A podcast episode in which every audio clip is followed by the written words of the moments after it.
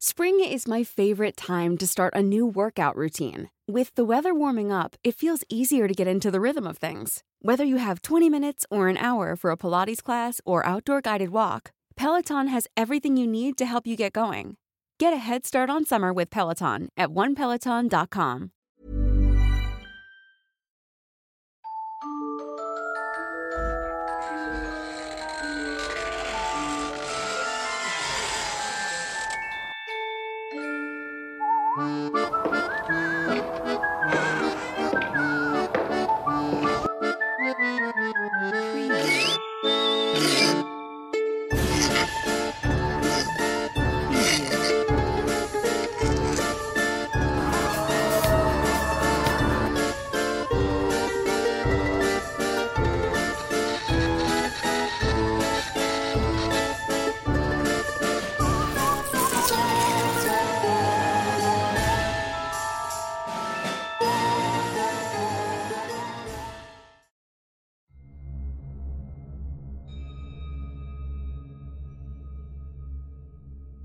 La ex hacienda de Coahuixla es un lugar que en la actualidad es disfrutado por turistas.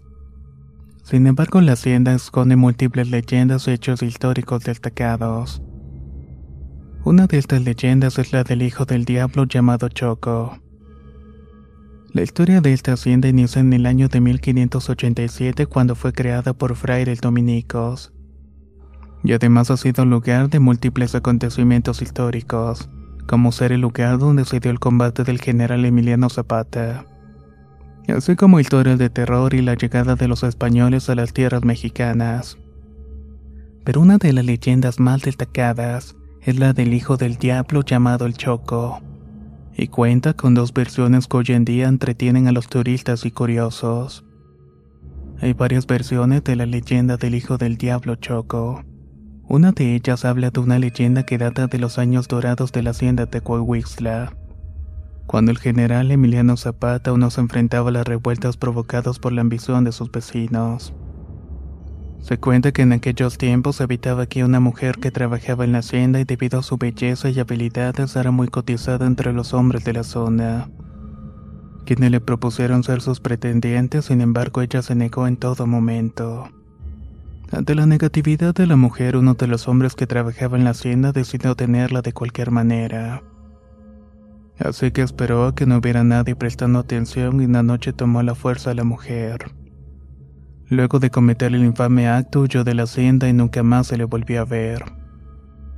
A los meses la mujer dio luz a un niño que se le llamó el Choco. Esta criatura llamó la atención del de su nacimiento. A medida que crecían sus habilidades eran extraordinarias. Ya hablaba, caminaba y era más inteligente que cualquier niño de su edad. Cuando cumplió seis meses de vida, la madrina del niño lo llevó a bautizar al río y al llegar allí la criatura le habló para decirle lo siguiente. Madrina, ya sé hablar y también ya tengo dientes, y por eso me voy a llevar tu alma. Se cuenta que esa criatura que la mujer dio a luz en la hacienda respondía al nombre de Choco era realmente el hijo del diablo. Desde ese entonces se dice que el Choco puede ser visto en las ruinas y los túneles que pertenecían a la ex hacienda, que se dedica a jugar con los huesos de las personas que perecieron en ese lugar, ya que debido que años siguientes ese lugar fue terreno de varias batallas. En la actualidad el lugar es un sitio turístico donde se filman constantes películas, videos y telenovelas. Otra de las versiones de la leyenda que relata la historia del Choco tiene un pequeño giro en los acontecimientos pero con un resalte similar. En esta historia se relata la existencia de una joven que trabajaba en la hacienda, pero que no fue atacada por un hombre común y corriente sino más bien por un rico hacendado que la engañó para lograr su malvado cometido. El hacendado persiguió a la mujer hasta el río cuando regresaba de bañarse de este el hombre la interceptó para hacerle una propuesta. La mujer era casada y se negó en repetidas ocasiones, hasta que él la convenció de llevarla a caballo hasta el pueblo. Sin embargo, en lugar de llevarla a su destino, se aprovechó de él y se marchó sin dejar rastro alguno. A los seis meses la criatura ya podía hablar, caminar y tener dientes, así como otras habilidades que no tenían nada que ver con los demás niños de su edad. Una mujer de la zona se ofreció a llevarlo al río para bautizarlo, y de esta manera protegerlo, sin embargo la criatura la atacó. Y nuevamente la historia se repitió.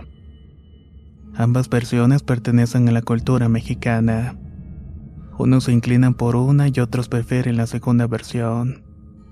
Los mitos de criaturas como el Choco son muy populares en México y ya forman parte de la idiosincrasia de esta nación.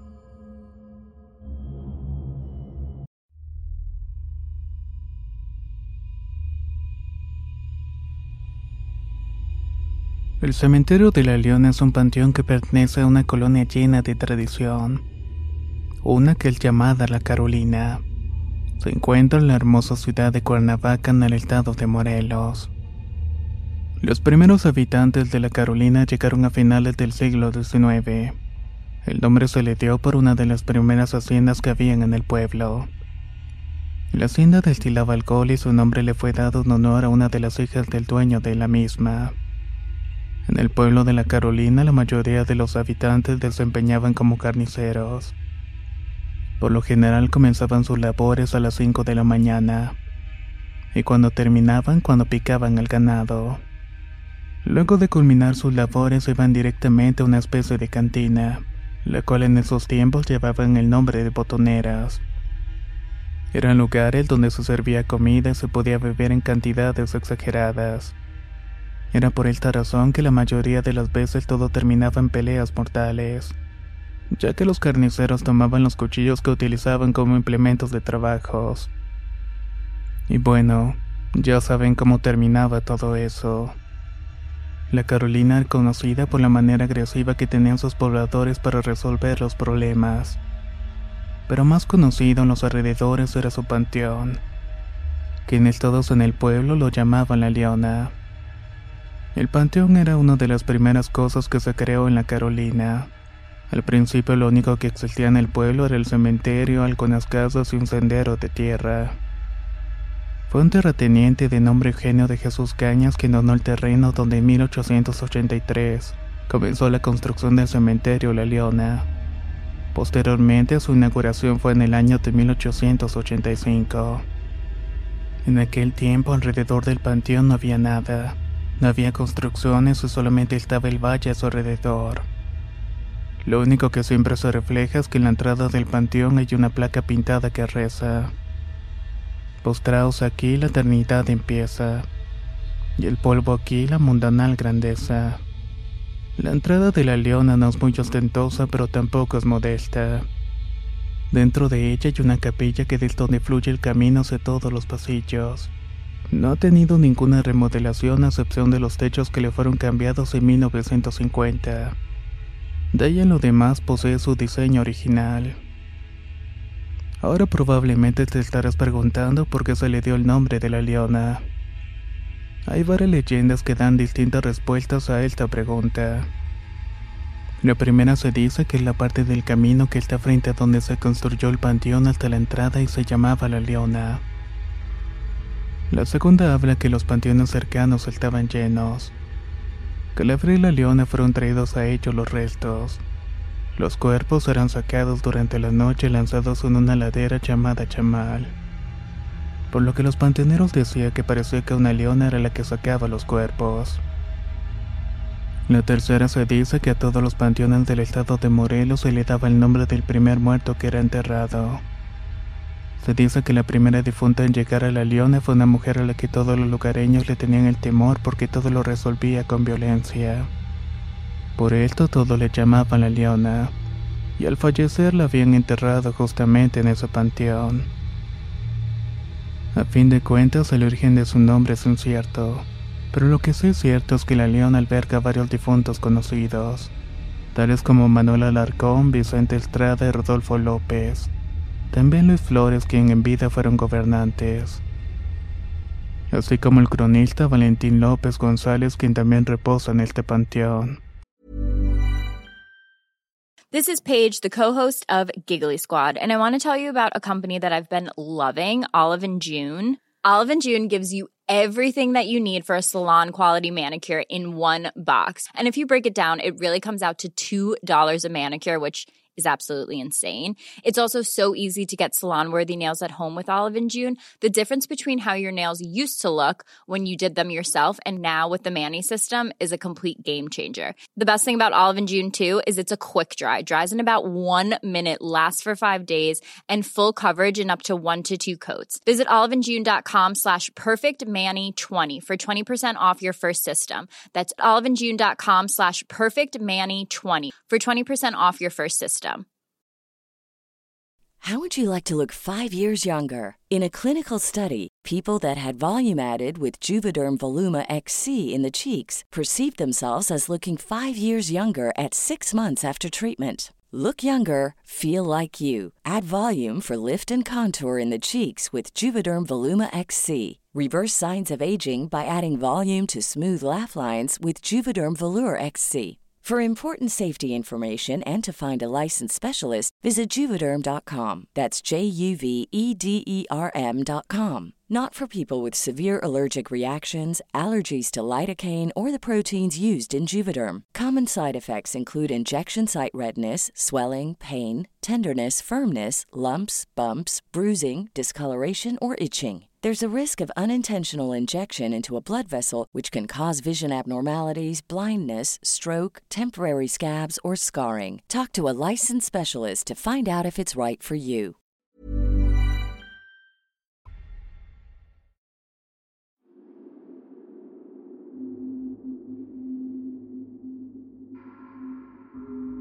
El estado de San Luis Potosí está localizado en el centro norte de México. Se caracteriza por haber sido uno de los territorios que durante la época prehispánica estuvo habitado por indígenas guachichiles. Este es un término originado de la lengua azteca náhuatl, el cual tiene por significado pintarse o adornarse la cabeza con un profundo y saturado color rojizo, con el cual se podía resaltar de forma efervescente la naturaleza guerrida e indómita de estos aborígenes. Se les consideró como una etnia dotada con inmejorables habilidades de supervivencia, a la cual se les ha permitido tener la capacidad de controlar cualquier adversidad y actuar de forma previsiva en el ambiente donde estaban asentados. Todas estas enseñanzas las habían aprendido de sus familiares ancestrales y fueron transmitidas de descendientes a descendientes. Cuando los colonos españoles llegaron hasta San Luis Potosí entre 1519 y 1520, les llamó mucho la atención la forma en que los nativos estaban organizados, cómo se adentraban en las montañas del antiplano potosino por horas, pero también por el camino por el cual retornaban y no menos importante, por lo que llevaban con ellos a espaldas. Presumieron que los aborígenes, además de conocer boscosos caminos, son desconocidos por ellos, tenían o buscaban algo oculto de mucho valor.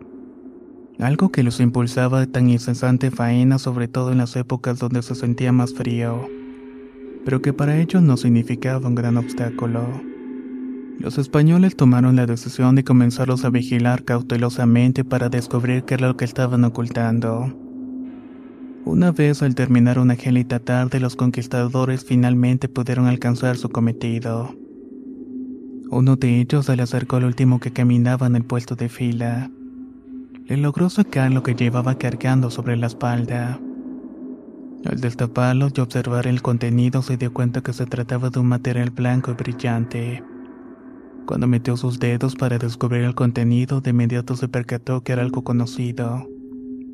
Así se lo llevó a la boca e inmediatamente gritó. Es sal. Lo que tienen en las espaldas es sal. De inmediato, un nutrido grupo de habilidosos españoles ofrecieron ciertos beneficios a los locales. Querían que estos les entregaran toda la sal que extraían, la cual era muy necesaria para la explotación de las minas de plata, las cuales estaban ubicadas en cuatro de las principales haciendas del norte del estado de San Luis Potosí. Una vez ambas partes llegaron a un acuerdo, los nativos comenzaron a entregar toda la sal que colectaban los conquistadores. Estos las colocaban en un amplio espacio de la casa donde vivían o pernoctaban. En apenas un mes tenían una jugosa ganancia por la venta del mineral a las haciendas Corona Real, Luna de Plata, Nueva España o Villa Dorada, por lo que decidieron modificar los diezmados acuerdos con los naturales. logrando despojarlos de la propiedad de sus tierras y sometiéndolos además a interminables e inhumanas horas de trabajo.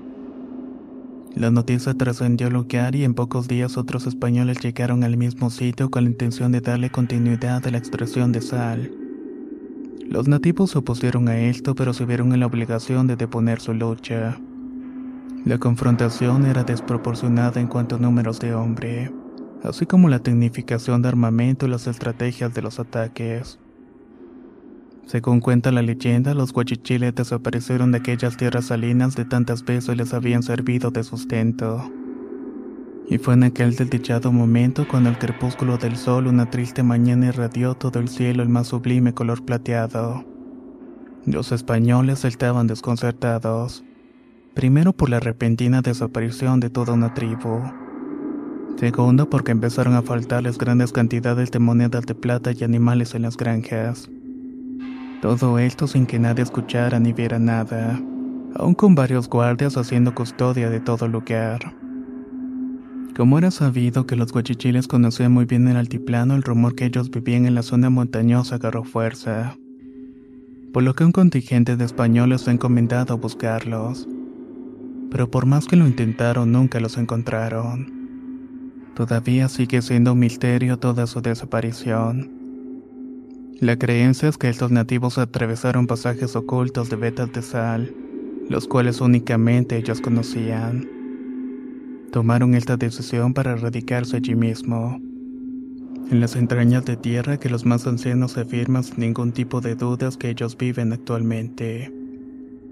Los antepasados de esto les contaron que habían conocido que se ascendían libres y felices, agradecidos con la vida por la nueva lección que les permitió conocer la maldad la maldad que mora en el alma de aquellos hombres de tierras lejanas, y que una vez los sorprendieron, los engañaron y los esclavizaron.